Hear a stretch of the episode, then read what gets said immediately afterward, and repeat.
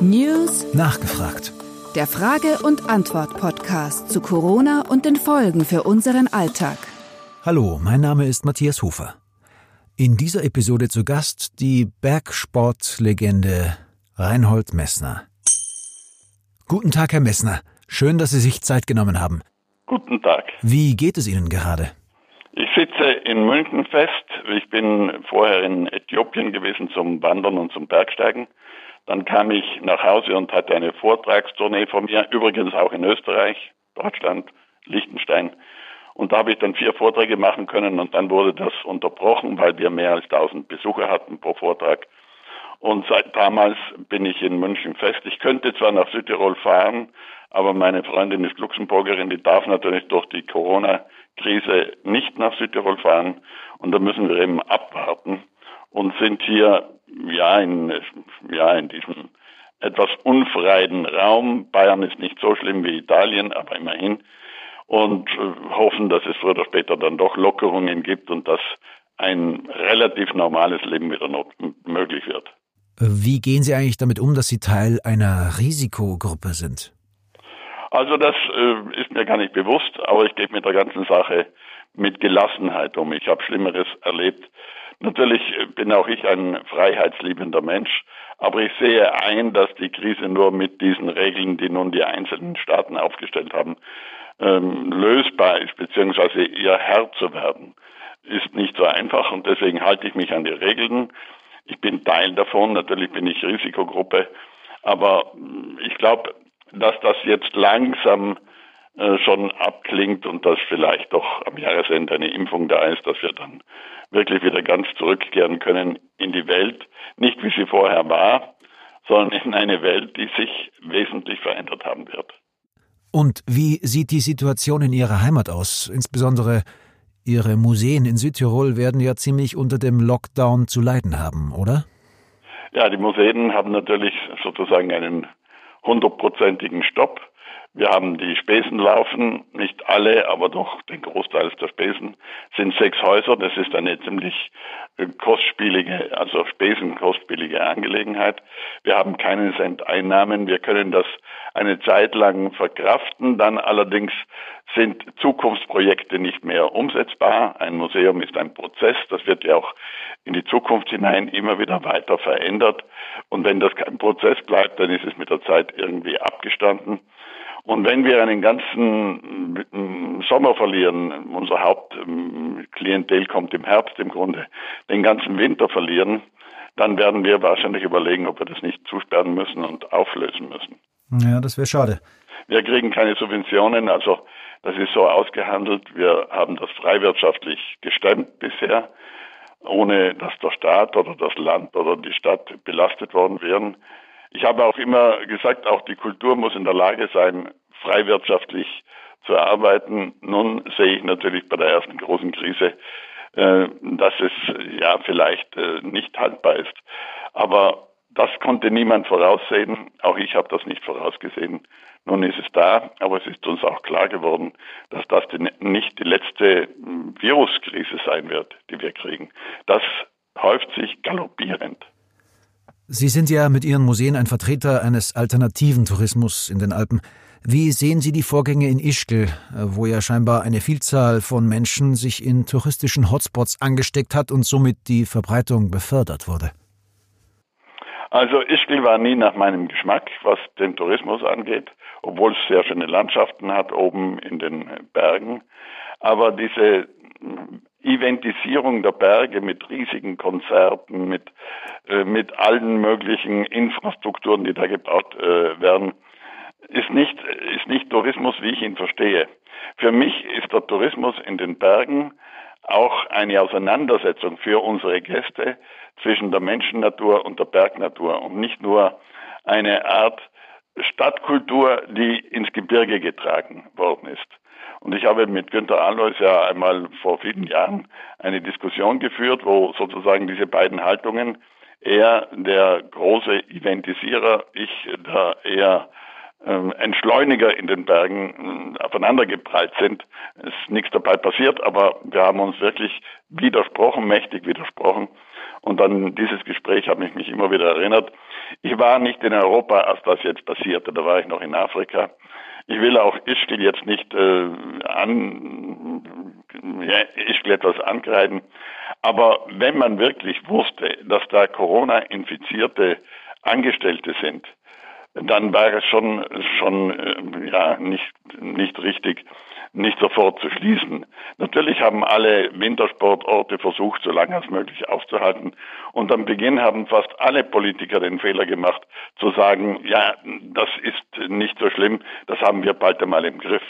Man hat den Virologen am Beginn nicht unbedingt ähm, zugestimmt, sondern versucht, äh, die Wirtschaftswelt am Laufen zu halten. Und in diesen Berggebieten wie Ischgl oder auch anderen Berggebieten, da ist halt äh, der Frühling, die Osterzeit, die Spätwinterzeit Hochsaison und da wird das Geld verdient. Generell muss ich sagen, das gilt für Österreich wie für Südtirol. Auch wir haben ja relativ viele Corona-Infizierte.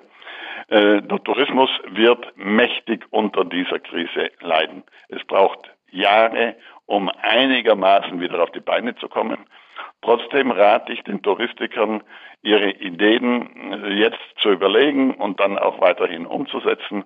Und es wird mehr und mehr klar, dass wir auch im Tourismus auf Entschleunigung achten sollten, auf Stille, auf unverbrauchte Landschaften. Natürlich braucht es auch die Skilifte und die Hotels, die guten Hotels. Und es braucht ein paar ähm, Wellness-Oasen in jedem Hotel oder auch diese hm, Après-Ski-Möglichkeiten. Aber ebenso wertvoll ist eben auch das andere. Die Leute werden auf Dauer nicht kommen, wenn sie in den Bergen, wo sie Urlaub machen wollten, wo sie sich erholen wollten, die gleiche Hektik, die gleiche Aggression, den gleichen Lärm vorfinden, wie eben in den Städten, woher sie kommen, wo sie geflohen sind. Wir müssen verstehen, dass der Wert der Berglandschaften in ihrer Erhabenheit liegt, eben in der Stille liegt und in der Entschleunigung. Das sind die Werte, die wir zukünftig den Gästen bieten müssen und nicht nur das andere. Vielleicht parallel irgendwo und dort, wo noch keine Erschließung ist, denn mehr Touristen als in den letzten Jahren kommen nie mehr. Und deswegen muss man dort, wo bisher keine Erschließung ist, wo die Bergbauern aber auch überleben müssen, um die Landschaftspflege zu betreiben, dort müssen wir eben andere Tourismuskonzepte äh, vorlegen als bisher in den Hotspots. Jetzt haben Sie meine eigentlich nächste Frage schon beantwortet, wie denn ein alpiner Tourismus nach Corona aussehen könnte. Aber ganz allgemein gesprochen, welche Lehren könnten wir aus der Covid-19-Erfahrung ziehen? Ich glaube, dass wir alle, die davon betroffen sind, und das ist fast die gesamte Menschheit, ähm, in dieser Zeit verzichten müssen. Wir verzichten auf Freiräume, wir verzichten auf Besuche zum Beispiel. Das ist natürlich auch ein Negativum. Das tut mir leid für viele Menschen. Auch ich kann meine Kinder im Moment nicht sehen. Die sind in Südtirol sehr gut aufgehoben, aber trotzdem, es gibt nur einen Skype- oder Telefonkontakt. Aber wir verzichten auch auf vieles andere. Und ich glaube, wenn wir aus dieser Krise herauskommen und den Verzicht plötzlich als etwas Positives sehen würden, also den Verzicht, den wir diesem überbordenden Konsum entgegensetzen. Die letzten Jahre, vor allem bei den jungen Leuten, waren ja auch geprägt von dieser hemmungslosen Konsumgesellschaft. Ähm, wer mehr konsumiert hat, war mehr wert. Wer sich alles leisten konnte, war ähm, wichtiger als derjenige oder diejenige, äh, die sparen musste. In dieser Zeit ist der Verzicht etwas in den Vordergrund gerückt. Und ich bin ganz überzeugt davon, die Menschheit hätte es etwas leichter, wenn wir alle den Verzicht als positiven Wert sehen würden. Und das nehme ich natürlich zum Teil auch aus meiner Lebenserfahrung, aus meiner Lebensfreude. Meine Erfolge in einer völlig unwichtigen Tätigkeit. Ich bin der Eroberer des Nutzlosen. Aber meine Erfolge habe ich erreicht durch Einschränkungen, durch Verzicht. Ich war der Erste mit Peter Haberler, der einen 8000er mit 200 Kilogramm Expeditionsgepäck. Die anderen hatten in der gleichen Zeit bei ihren Expeditionen acht oder zehn Tonnen. Und wir haben damit eine schnellere Möglichkeit gefunden, uns dem Berg zu nähern. Wir hatten mehr Raum für das sozusagen emotionale Hineingehen ins Gebirge, weil wir nicht so viel Ballast hatten. Und am Ende haben wir mehr Expeditionen, mehr Erfahrungen machen können, weil wir leichter unterwegs waren, weil der Verzicht im Mittelpunkt unseres Interesses stand. Nicht mehr der Gipfel war das Wichtigste und auch nicht mehr die Route, der Weg zum Gipfel, sondern das Wie. Und wenn ich auf mehr und mehr verzichten kann, dann bin ich eben erfolgreicher. In Südtirol beim Klettern habe ich das angefangen, mit äh, so wenig wie möglich unterwegs zu sein. Und dann habe ich das Ganze in die Berge der Welt getragen oder auch in die Antarktis getragen oder in eine Expedition nach Grönland. Und ich selber habe schon in den letzten 20 Jahren diese Periode als den Verzichtsalpinismus äh, beschrieben. Aber diese Methode hat nicht Schule gemacht. Also es waren einige wenige, die das nachgemacht haben. Im Großen und Ganzen haben die jungen Kletterer jetzt ähm, auch wieder die beste Ausrüstung im Auge, äh, die Sicherheit im Auge. Am Everest ist eine Art Tourismus entstanden. Der Berg wird vorbereitet und dann können die Leute über eine Piste hinaufsteigen. Der Pistenalpinismus hat jetzt sozusagen ähm, das Thema besetzt. Aber der Verzicht als Wert, und zwar als positiver Wert, das ist ganz wichtig, dass ich sage, ich bin in der Lage zu verzichten. Das macht mich stärker, das macht mich selbstbewusster. Das macht mich ähm, agiler in dieser Auseinandersetzung. Das könnte ähm, etwas sein, was wir mitnehmen in die nächste Phase, in die Nach-Corona-Zeit. Vielleicht können wir auch überlegen, dass äh, es nicht sein muss, dass man ein Produkt in zehn Ländern herstellt, dann zusammenführt und zusammenschraubt in einem letzten Land und es dann verkauft, dass man die Arbeitsplätze wieder zurück in die eigenen, ähm, in, innerhalb der eigenen Grenzen holt dass aber die Globalisierung nicht untergeht, denn sie ist ja auch völkerverbindend, also ist im Großen und Ganzen auch ein, ein Mittel gegen etwaige Kriege. Wenn ich die anderen Menschen kenne, wenn ich die anderen Menschen weltweit äh, besucht habe, ihre Kultur zu respektieren gelernt habe, dann kommt es weniger zur Aggression oder zu Konflikten, als wenn ich das nicht getan habe. Also es hängt auch davon ab, wie unsere politischen Führer nach der Corona-Krise diese Werte aus dieser schwierigen Zeit in die Zukunft erzählen und ob auch alle jungen Leute, die ja lange unter dieser Krise leiden werden, wirtschaftliche Frage, äh, eben in der Lage sind, die positiven Sachen mitzunehmen und die negativen zurückzulassen.